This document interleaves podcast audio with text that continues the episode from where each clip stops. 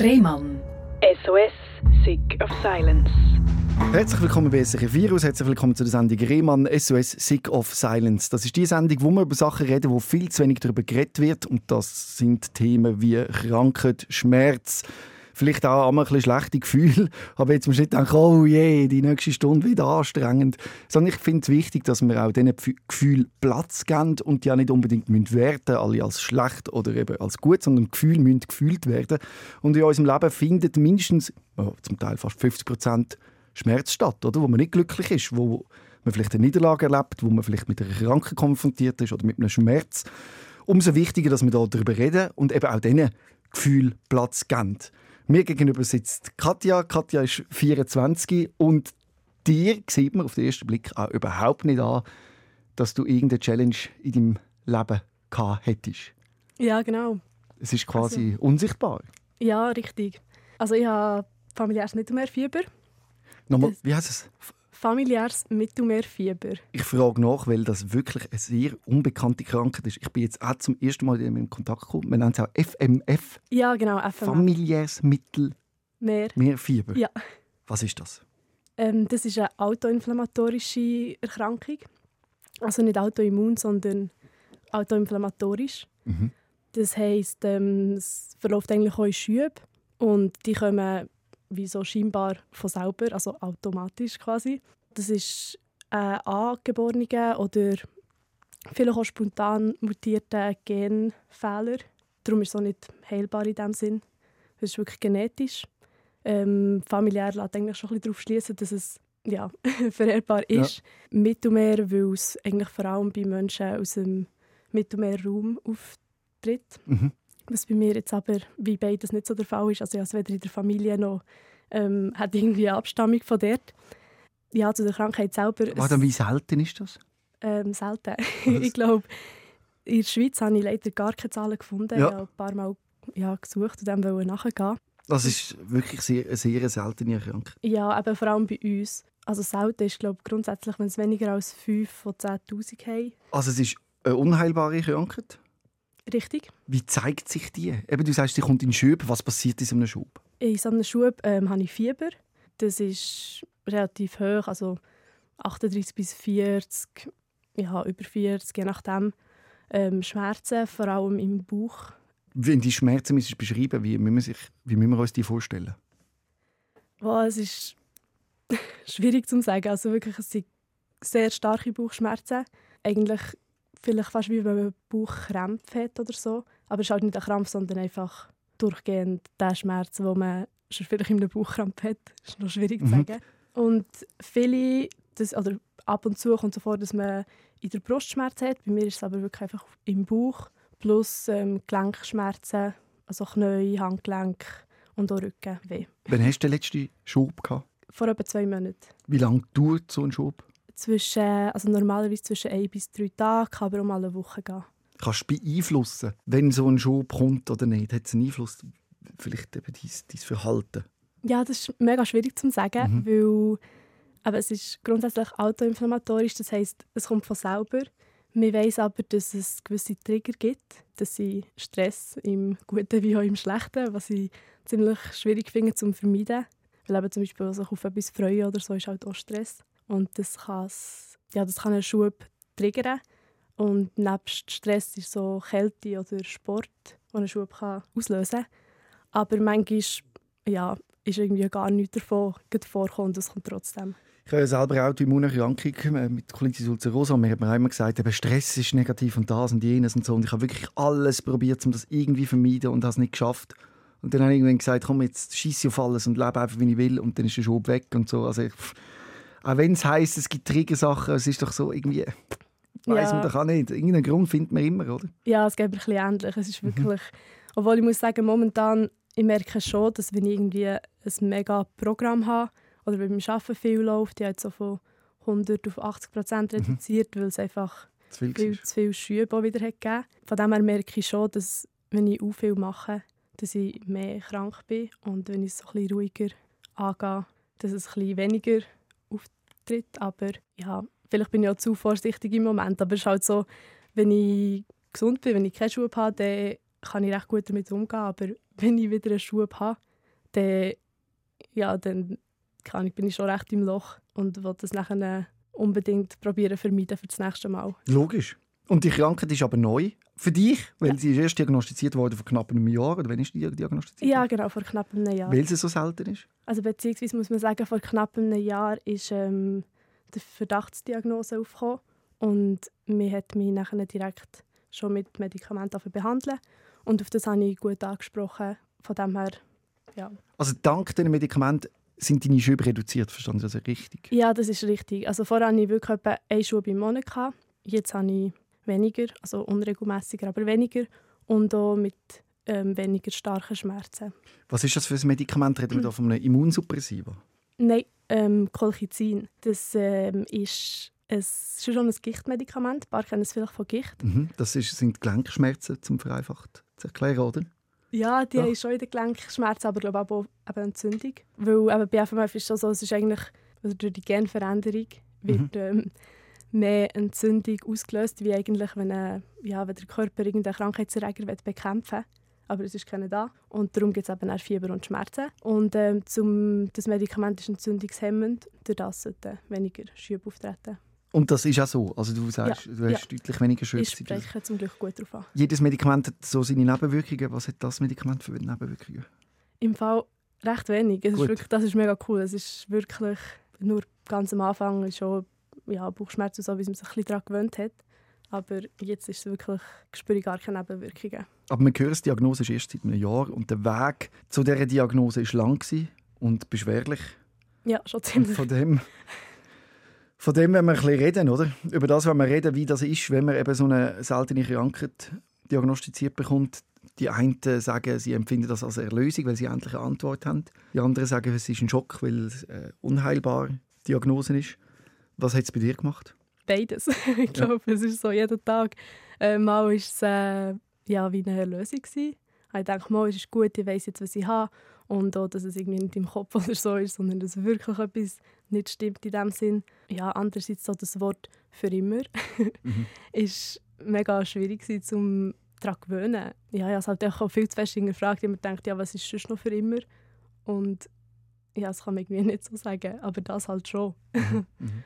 Oder auch, ich gehe davon aus, dass ich es etwa seit 14 habe. Dass ich auch seitdem wirklich sehr viel krank war. Aber ich habe mir das halt immer irgendwie probiert zu erklären oder so gerechtfertigt. Ja, das könnte jetzt wegen dem sein oder wegen dem. Und bin immer davon ausgegangen, dass es, ja, in einem Jahr bin ich dann nicht mehr so viel krank. Ja. Das geht vorbei. Und jetzt weiss ich halt, es wird mir mein ganzes Leben begleiten. Ich werde mhm. immer wieder krank sein und genau diese Schmerzen spüren. Ja. Und die nachzuvollziehen ist schwierig und darum bist du auch da, um die Aufklärungsarbeit zu leisten. Und zwar, wie das alles bei dir angefangen hat. Wahrscheinlich, man weiß es nicht, aber dort hast du dich zum ersten Mal intensiv mit deiner Gesundheit auseinandersetzen Mit 13 ist das pfeiferische Drüsenfieber gekommen. Genau. Wie hast du das erlebt? Ähm, das war recht heftig. Gewesen. Ich hatte da wirklich, auch, glaube eine Woche über 40 Grad Fieber. Gehabt wo das ist ausgebrochen ja, in dieser Zeit habe ich noch Leistungssport gemacht. Mhm. Als Juniorin, oder? Langlauf. Ja, genau. Also dann bin ich wirklich noch im IO-Bereich. Mhm. Und ähm, ja, ich hatte nie einen anderen Traumberuf als Langläuferin zu werden. Und ich weiss, es war dann noch, glaube im Winter. Gewesen. Und dann habe ich, eben diese Woche bin ich so fest krank. Gewesen. Und kurz darauf bin ich aber dann eigentlich sicher schon wieder an einem Wettkampf gestartet. Von dann an bin ich nachher, ja, zwei Wochen irgendwie gesund. Gewesen. Dann hatte ich wieder Fieber. Gehabt. Und dann habe ich wieder angefangen zu trainieren und gerade wieder Fieber. So zeigt sich ja das Drüsenfieber, oder? dass es genau. immer wieder kommt, bis es ganz draus ist. Genau, und dann hat man nachher gemerkt, dass es ähm, das Pfeifersche ist. Mhm. Oder herausgefunden, dass es das Pfeifersche ist. Ich würde mal sagen, das ist vielleicht drei, vier Jahre gegangen. Wäre es auch möglich gewesen, dass das schon das familiäre Mittelfe Mittelmeerfieber war? Und das man es einfach nicht erkannt auch hat? gefragt im mhm. Nachhinein. Aber ich glaube, ähm, das Pfeifersche kann man ja schon auch testen. Ja. Und das war ziemlich eindeutig. Gewesen. Aber man weiß, dass äh, zum Beispiel ein Virus eben FMF kann auslösen kann. Und ich glaube, es ist einfach so Hand in Hand nachher gegangen. Mhm. Durch die Erkrankung ist das wahrscheinlich triggert worden. Genau. Du hast deinen äh, Weg verfolgen, eben Leistungssportlerin zu werden und bist mit 14 ausgezogen nach Engelberg und bist immer wieder angestoßen, oder? Ja. Dem Ganzen. Ja, genau. Also wirklich nachher mit 14 konnte ich mir wie einen kleinen Traum erfüllen, dass ich an die Sportschule begangen um ja, die Ausbildung und den Sport eben gut kombinieren Und ja, es ist wirklich es ist komisch gewesen. Ja, das so, ich war so überzeugt von diesem Weg, ich wollte das so unbedingt wollen und ich war so motiviert. Gewesen, aber irgendwie hat es einfach nicht wollen. Ich war wirklich so viel krank. Gewesen. Und ich habe nicht gewusst, wieso. Also ich glaube, für mich im Nachhinein habe ich schon immer gedacht, irgendetwas stimmt doch nicht. Aber gleich hat man ja nicht wirklich etwas gefunden. Und dann habe ich halt einfach eben immer mir so das gerechtfertigt, so, ja, ich glaube, ich habe mich spät anders angelegt nach dem Training oder ich habe mich irgendwo verkältet, ich habe mich angesteckt. Ähm, ja, dazu ist nachher noch gekommen, dass ich sonstige Verletzungen hatte. Was für die? Ähm, zum Beispiel habe ich mir zweimal den Meniskus gerissen bei einem Sturz. Mhm. Da jetzt, nachher ist es ein bisschen weitergegangen mit ja, komischen Vorfällen, dass der Meniskus wieder ist kaputt gegangen und ich habe aber keinen Sturz oder so. Und die Erklärung war nachher, dass ich wahrscheinlich einfach so viel Entzündung die ganze Zeit am Knie hatte, dass der wieder ist gerissen ist. Die Erklärung im Nachhinein, nachdem du die Diagnose bekommst, jetzt vor einem Jahr? Nein, schon dann. Das hat man nicht gewusst? Ja, ah, aber ja. mir hat sich halt einfach gefragt, ja, wieso ist ein junger, gesunder Körper nicht fähig, um die Entzündung abzubauen, dass das nochmal kaputt geht. Mhm. Aber ja. Und dann wird es ja schnell mal auf die Psyche geschoben. Dann heisst es irgendwie, ah, du bist überlastet oder du ernährst dich falsch. Das sind also die, so ja. Themen. Oder was, was hat man dir dort so geraten? Ja, ich glaube, schon vor allem psychisch. Es ist noch schwierig zu sagen, so von den Ärzten. Aber wenn man nicht in einem Schuh ist, dann sieht man eigentlich auch nichts. Dann ist nicht, in den meisten Fällen nicht irgendein Entzündungswert oder so, den man nehmen kann. Ich glaube, viele haben einfach so gedacht, ja, das schießt die an, die wollen das eigentlich gar nicht. Mhm. Deine Leistung, hat es dir auch so einen riesen Unterschied gegeben, wenn du mehr oder weniger nicht in einem Schub warst, wenn du im Schub warst? Hat das geschwankt oder ist es auch wie schwierig gewesen, kaum hast du dich einigermaßen erholt, bist du in den nächsten Schub reingefallen? Ja, genau so. Exakt ja. so. Also, aber in einem Schub konnte ich natürlich gar nicht trainieren. Mhm. Und nachher hast du wieder angefangen, ein, zwei Wochen, und dann warst du wieder drin und du hast gemerkt, mal, jetzt äh, bin ich langsam wieder auf dem Niveau von vorher, jetzt kommt es gut. Und nachher bin ich gerade wieder krank. Gewesen. Wie viele Jahre bist du in dem Karussell, muss man fast sagen? Ähm, von 14 bis 22. Sehr lang? Ja. Hast du denn mit Kollegen, Kolleginnen trainiert? Ja, genau. Und ja. die haben auch gewusst und gemerkt, also, eben, dass ich auch viel krank bin. Wir haben dann auch immer gedacht, ja, vielleicht habe ich einfach ein mega schlechtes Immunsystem. Aber eigentlich ist das Gegenteil der Fall, weil es ist zu gut fast. Ja, es ist zu gut, aber ich denke, bei den kleinsten Sachen, gerade, wo, gegen das muss ich ankämpfen. Ich glaube, es hat niemand so richtig können verstehen Was auch noch etwas war, zum Beispiel hatte ich ähm, noch Keuchhusten, obwohl ich auch dort geimpft war. Einfach so mm. lauter Sachen, die man nicht können greifen konnte. Und irgendwann habe ich einfach gedacht, ja, es ist Pech. Ich habe selber gedacht, ja, ich glaube, mein Körper ist halt nicht dafür gemacht. Ich habe dann auch mit eben 21 haben sie eine Reinfektion vom Pfeiferschen diagnostiziert. Was für eine Infektion vom Reinfektion. Ah, okay, das Genau, weil ich es ja. schon mal hatte. Mhm. Ich wollte einen Leistungstest machen ja. und war dann auch wieder krank. Gewesen. Und mhm. dann habe ich dem Arzt erzählt, dass ich eben wirklich einfach jeden Monat wieder Fieber habe. Mhm. Und dann ja, ist mir davon ausgegangen, dass es eine Reinfektion vom Pfeiferschen ist. Weil es wahrscheinlich das Naheliegendste ist. Mhm. Aber wahrscheinlich... Ja, im Nachhinein denke ja. ich nicht. Also mhm. ich habe die Erklärung dann angenommen mhm. und eigentlich auch gut ja, gefunden. Willst, ja. Aber ich habe auch wirklich nicht gewusst, dass es autoinflammatorische Erkrankungen ja. gibt. Ich habe das noch nie gehört. Das, ist, das hat nicht existiert in meinem Kopf. hat es in dem Langlauf auch Teamwettkämpfe gegeben? Ähm, Oder eher weniger? Es gibt schon Staffeln, ja. aber ja, eigentlich eher weniger. Also es war nicht so, gewesen, dass es in der Gruppe so wie ein Problem gibt, dass es ah, die ist immer krank und die schwächt uns oder so? Nein, sicher nicht, die schwächt uns, aber, aber ich glaube schon, dass, und das tun wir auch im Nachhinein irgendwie noch so ein bisschen weh, dass, glaube so ein Bild ist entstanden, eben die, ja, die ist eh, nachher fällt sie wieder für einen Wettkampf oder der die mag intensives Training, die mag nicht, die will doch gar nicht. Und dabei war oh. eigentlich so das Gegenteil der Fall. Gewesen. Und du bist praktisch daran verzweifelt? Ja, wirklich. Also zeitweise schon. Bring mich mal an so einen Moment, wo wirklich das Gefühl hast, shit, ich mache doch alles, was geht, aber es geht nicht. Also zum Beispiel, man mich erinnert, dass ähm, an einem Wettkampf, da haben wir das Wochenende mit zwei Wettkämpfen und mhm. der erste Tag ist eigentlich relativ gut gelaufen. Und dann bin ich am nächsten Morgen mit Fieber aufgewacht. Oh. Und alle sind halt dann schon mega so im Rennmodus und natürlich konzentriert auf sich und ähm, ja, alle sind in der Vorbereitung und du merkst es so, es geht mir nicht gut, willst aber eigentlich unbedingt starten und willst es nicht wahrhaben und gehst vielleicht auch noch einlaufen, aber du merkst einfach so, es geht, es geht gar nichts. Ja, also kann ich bin einfach nachher meistens immer in Tränen ausgebrochen und habe nachher so schnell wie möglich heim wollen und Mhm. das Ganze gar nicht anschauen. Und viele haben wahrscheinlich gesagt, das ist eine psychische Schwäche Ja, oder irgendwie so. so, ja, es ist Nervosität, du musst es halt Mhm. probieren und Ja, so. Wenn man so. dann im Rennen ist, ähm, sieht es vielleicht anders aus und so. Aber ja, Fieber ist halt Fieber und Klar. ja. Und das kann man auch messen und das sieht man auch zum Glück ein bisschen ja. für ein Schlusszeichen. Ja. Aber es ist trotzdem, äh, also du hast es nie geschafft, länger als einen Monat fit zu sein. Ja, vielleicht sind es mal sechs Wochen oder Okay. so, aber ja. Aber irgendwann ist dann eben die Entscheidung gekommen, dass es nicht mehr geht. Bring mich mal zu dem Moment, wo du gemerkt hast, shit, mein, mein Lebenstraum oder mein grosser Traum muss ich aufgeben. Ja, eigentlich ähm, eben habe ich dann so gedacht, dass ich das Pfeifen schon einmal habe. Und da weiss man ja nie so genau, wie lange es geht. Und das war dann, glaube ich, noch vor der Corona-Saison. Und dann habe ich mir noch mal Zeit gegeben und dachte, ja, der Winter wird auch eh recht schwierig mit den Wettkämpfen. Ähm, auch für die anderen ist vielleicht gar nicht so schlecht. Habe dann im Frühling gemerkt, dass es eben gar nicht besser ist. Es hat sich für mich nachher so angefühlt, als wenn ich weitermache, dann verletze ich mich nur noch mal selber. Weil eigentlich seit ja, 14, 15 habe ich mir immer gesagt, ich muss einfach gesund bleiben. Und dann kommt es schon gut, weil ich bin sicher nicht mehr ganz vorher, gewesen, aber ich konnte ja immer noch im Mittelfeld können mitlaufen, was mich irgendwie selber ein bisschen erstaunt im Nachhinein. Aber dann bin ich an einen Punkt gekommen, wo ich dachte, nein, ich tue mir einfach selber weh, wenn ich weitermache, weil ich werde nicht gesund bleiben. Ich habe es jetzt während so vielen Jahren nicht geschafft und es wird sich nicht ändern. Ich werde immer wieder krank sein und durch das auch immer wieder enttäuscht, weil ich auf etwas herarbeite, was nachher nicht geht. Mhm.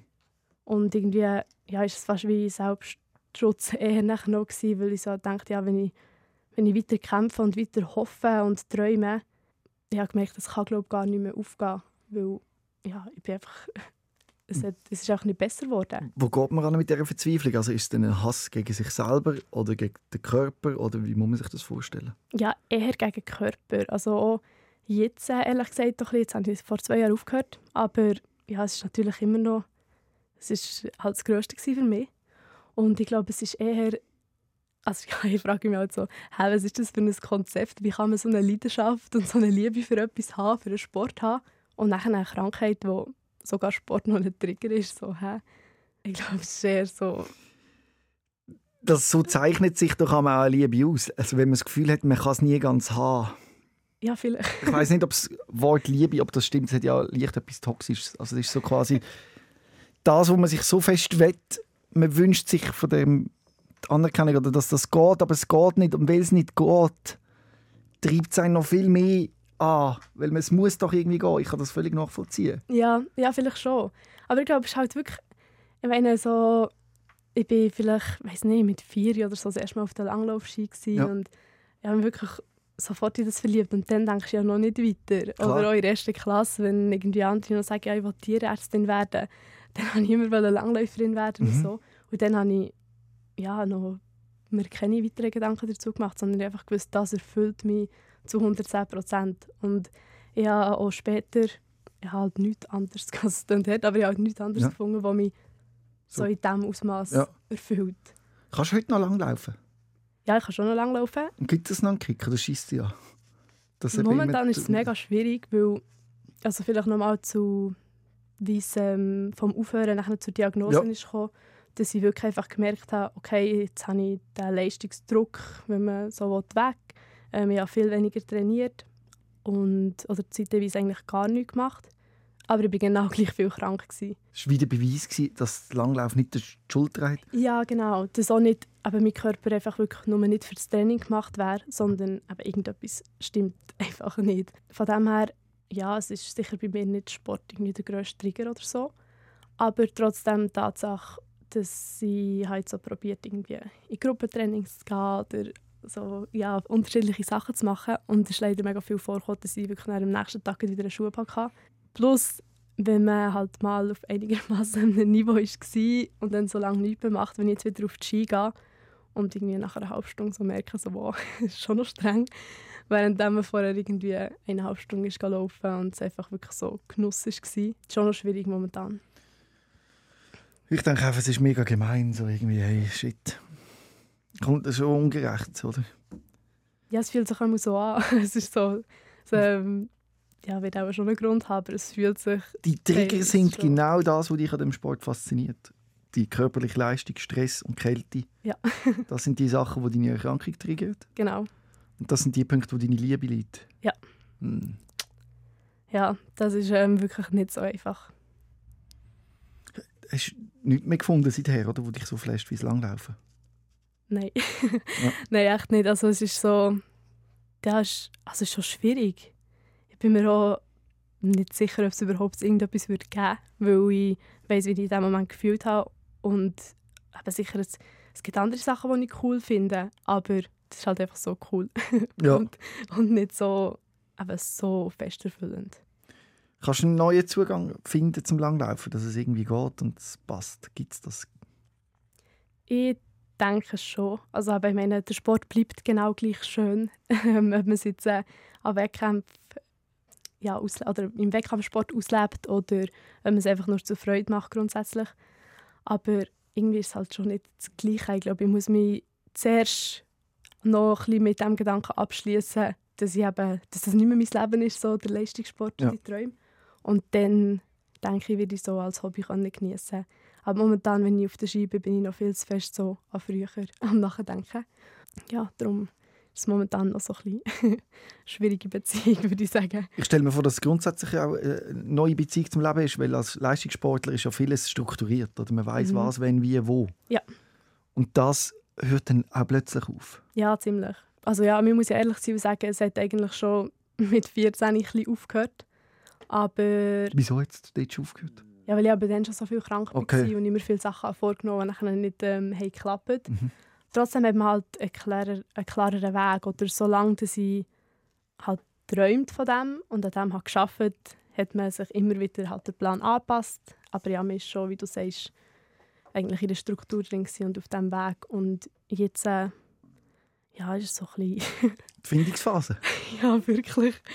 Also, ja. ich habe zwar schon vor zwei Jahren aufgehört, aber eben sicher die Diagnose vor knapp einem Jahr hat nochmal komplett alles bisschen auf den Kopf gestellt. Mhm. So. Wie viel Aufwand braucht die Krankheit? Also wie oft musst du zum Arzt? Tabletten musst du täglich nehmen? Ja. Ja, täglich zweimal. Und auch sonst, äh, sie schränkt dich ein bei deiner grössten Liebe, oder, beim Langlaufen. Genau.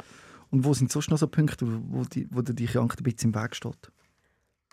Was schwierig noch ist, um damit umzugehen, eben viele, oder mein engstes Umfeld versteht es eigentlich gut.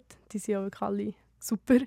Aber sonst zum Teil so ein bisschen Kollegen oder so, ist schwierig, dass sie es halt wie nicht so verstehen, weil sie kennen mich einfach, wenn es mir gut geht. Mhm. Ja, ich glaube, ich kann es manchmal nicht so nachvollziehen. Und das ist schwierig, weil nachher planst du etwas und du kannst nicht gehen. Und ich glaube, auch dann sind sich ein paar manchmal so ein bisschen unsicher, so ja, irgendwie hat sie echt verplant oder will sie gar nicht unbedingt mitkommen, weil wenn sie mir nachher irgendwie vier Tage später sagt, geht es mir ja wieder gut.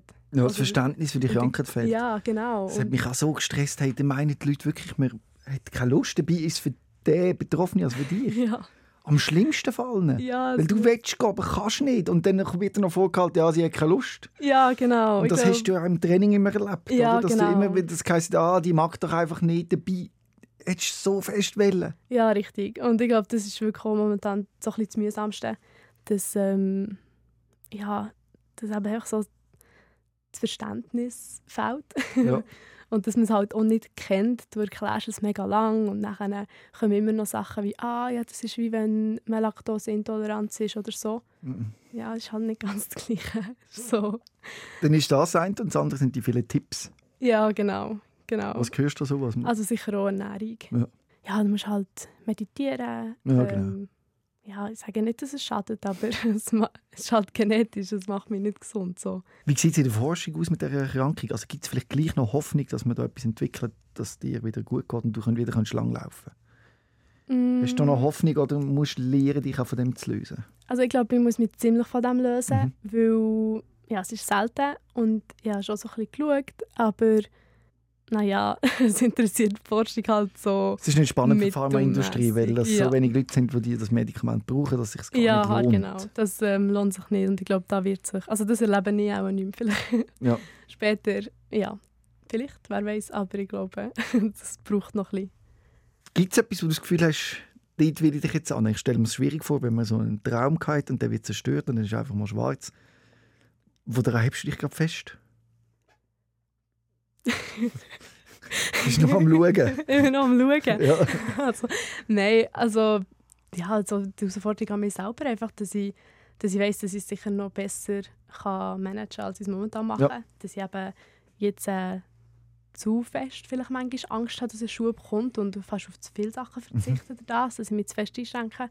Dass ich auch wieder einen Weg finde, wie ich, wenn es halt nicht trotzdem kommt, dass ich es akzeptieren kann, aber dass ich probiere, so viel wie möglich, wo mir würde Freude machen halt auch zusagen. Momentan sage ich schon im Vorfeld manchmal gar nicht zu, weil ich so denke, ja, in dieser Woche habe ich noch das und das, wahrscheinlich mag ich es dann nicht haben. Ja. Und vielleicht bist du jetzt im Prozess vom Annehmen, oder? Mit der Krankheit einfach akzeptieren, dass ein Teil von dir das ist. Genau. Nicht mehr so dagegen anzukämpfen. Ja, ja, auf jeden Fall.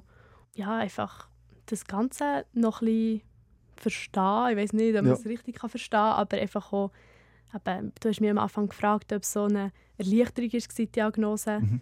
Und eben in gewissen Fällen schon, weil ja, ich weiss jetzt so, es ist nicht an mir gelegen. Ich habe nicht irgendwie immer zu wenig in die Regeneration gesteckt zum Beispiel oder ich bin zu unvorsichtig nach dem Training, ich habe mich immer verkältet oder keine Ahnung was. Ich weiss jetzt, es ist eigentlich nicht mein Fehler gewesen, dass es nicht Ja. geklappt mit dem Leistungssport und das ist ja irgendwo trotzdem auch ein kleiner Frieden, Mhm. dass ich so weiss, ja, tatsächlich mein Körper jetzt nicht können, aber ich habe nicht viel dafür. Das kommt halt nochmal eine riesige Dankbarkeit, dass ich es überhaupt erleben und manchmal auch fast so ein Frohsein, dass ich erst jetzt halt die Diagnose bekommen Es hat mir zwar auch viel Schmerz erspart, aber ich hätte dann schon viel früher aufgehört mit dem Sport und die Erfüllung nicht so lange können spüren Und Ja. darum irgendwie ist es so gut, so wie es ist gelaufen. Dass ich, ja. Und Aufklärungsarbeit ist einfach unglaublich wichtig in dem Thema, dass man eben weiß, Genau. wie mit diesen Menschen umgehen. Und darum bist du auch da, Genau, um zu sagen, wie es dir geht und richtig. wie man am besten mit dem umgeht. Oder? Ja, also ich glaube, viele tun so, entweder machen sie einem kränker als man ist, also man erzählt es ihnen, und dann äh, trauen sie einem gerade gar nicht mehr zu. Oder sie wollen es eben nicht wahrhaben. Sie denken, ah ja, aber man, man sieht ja gar nichts. Es geht ihr ja immer gut, wenn sie da ist. Es gibt halt wirklich auch Krankheiten und da ist nicht nur FMF, wo man nichts sieht. Fast Aber- alle Autoimmunerkrankungen. Genau, aber das heisst nicht, dass unsichtbar. nicht etwas ist. Ja, einfach, dass man eben gute Ratschläge oder so, es ist sicher lieb gemeint und vielleicht weiss man in dem Moment auch nicht schon was sagen. Aber ich glaube, es wäre einfach mehr geholfen, um mal nur zulassen und einfach ja, das annehmen, ohne gerade direkt irgendwelche Ratschläge wollen geben oder so. Ja, ich glaube, meine Tante hat so, die hat auch viel Bauchweh und so. Ich kenne es. Ich kenn's. Wahrscheinlich eher nicht und es hilft halt in dem Moment echt nicht und ich glaube, es nimmt eher den Betroffenen noch die Motivation, zum darüber zu reden, weil, ja, kann ich gerne immer gedacht, bin ich so schlecht im Erklären, es ist so, dass man das wirklich so nicht kann sehen Ich habe es leider auch so erfahren, dass es schwierig ist zu verstehen, wenn man es erklärt. Nur mit Gleichgesinnten kann man sich wirklich so austauschen und fühlt sich wirklich aufgehoben. So habe ich das erlebt mit meiner Erkrankung. Bei deinem Fall ist es natürlich extrem schwierig, Gleichgesinnte zu finden, weil es so wenig gibt, die die Erkrankung haben. Gibt es so Gruppen auf Facebook oder so, wo man sich austauschen Also es gibt eine Stiftung in der Ja. Schweiz Ah. ähm, für FMF und andere autoinflammatorische Erkrankungen. Sie haben mir sehr geholfen. Ich bin für die Diagnose schlussendlich auch noch auf Deutschland gegangen zu Mhm. einem Arzt, weil eben einfach auch die Ärzte in der Schweiz halt wenig mit dem konfrontiert sind. Die haben es vielleicht mal in der Ausbildung gelernt, also in der Ausbildung im Studium gehabt, aber ja, vielleicht noch nie einen Patient wirklich gehabt, Live gesehen, das hat, ja. live gesehen, und genau. wüsst, wie damit umgehen. Genau, und darum bin ich auf Deutschland noch zum Arzt gegangen. Und sie hat mir den zum Beispiel vermittelt. Und ähm, sie ist selber auch betroffen. Das ist sicher immer gut, um sich so austauschen. Sonst kenne ich halt niemanden. Also, ich auch immer ein bisschen gesucht, so auf Insta oder so. Keine Ahnung, ob Mhm. vielleicht irgendeinen Hashtag oder so Ja. gemacht aber, Bist du auf Insta? Ja. Wie heisst du dort? Ähm, Katja.bieri. Dir kann man folgen und vielleicht auch Fragen stellen zu dem Thema. Aber vielleicht gibt es ja jemanden, der jetzt tatsächlich der Ja, Erkrankung ich wollte gerade sagen, also wenn es irgendjemand hat, dann mir sehr gerne schreiben. Ja. Das wäre sicher cool, um so austauschen. Und ich glaube, Vielleicht weiss es jemand ja schon ein bisschen länger und hat ein paar wirkliche Tipps. ich schreibe es in den Titel, dann ist die Chance groß, dass es jemand googeln kann.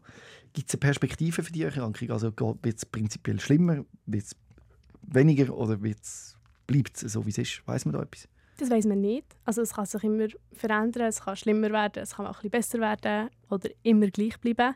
Also das ist eigentlich der Grund, wieso wir Medikamente nehmen, ist nicht, dass wir eben, ja, weniger Schmerzen haben oder dass es uns besser geht. Eigentlich der Hauptgrund ist, dass während einem Schub wird ähm, ein Protein vermehrt bildet, was sich auf die Organe ablagert. Und wenn man halt zu viel Schub hat, dann kann das zu Organversagen führen. Und das gilt es eigentlich zu verhindern. Und darum nimmt man die Medikamente. Das, oh.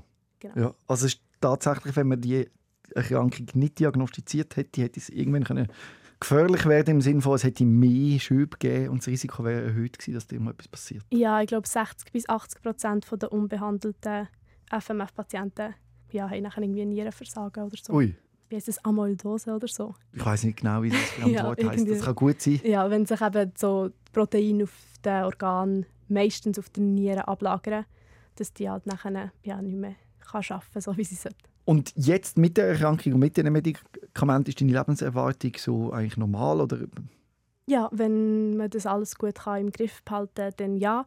Und es wird auch noch die Möglichkeit geben, wenn ähm, Kolchizin nicht wird länger oder wenn ich irgendwann nicht mehr auf das würde ansprechen genug gut, dann könnte man auch noch mit Ilaris, ich glaube so Biologika, mhm. kann man dann auch noch arbeiten. Aber ja. das hat natürlich mega viele Nebenwirkungen. Ja, und das ja, hoffen wir, dass es nicht ganz so weit kommt. Ja, genau. Aber es ist wenigstens eigentlich auch noch gut zu wissen, dass es, also für mich ist es jetzt noch angenehm zu wissen. Weitere ja. Optionen gibt Ja, genau, es ja. gibt noch Optionen. Katja, herzlichen Dank, dass du da gekommen bist und die Aufklärungsarbeit geleistet hast. Rund um die Krankheit, ich muss immer wieder aufs Blatt schauen, weil ich es wirklich noch nie gehört Familiäre, familiäres Mittelmeerfieber. Familiäres Mittelmeerfieber. FMF. Genau. Und ähm, ich hoffe, du findest einen guten Umgang und Merci. findest auch schon bald ein neues Ziel oder eine neue Liebe in deinem Leben. Ja, danke vielmals. Merci, dass ich da sein Rehmann. SOS, Sick of Silence.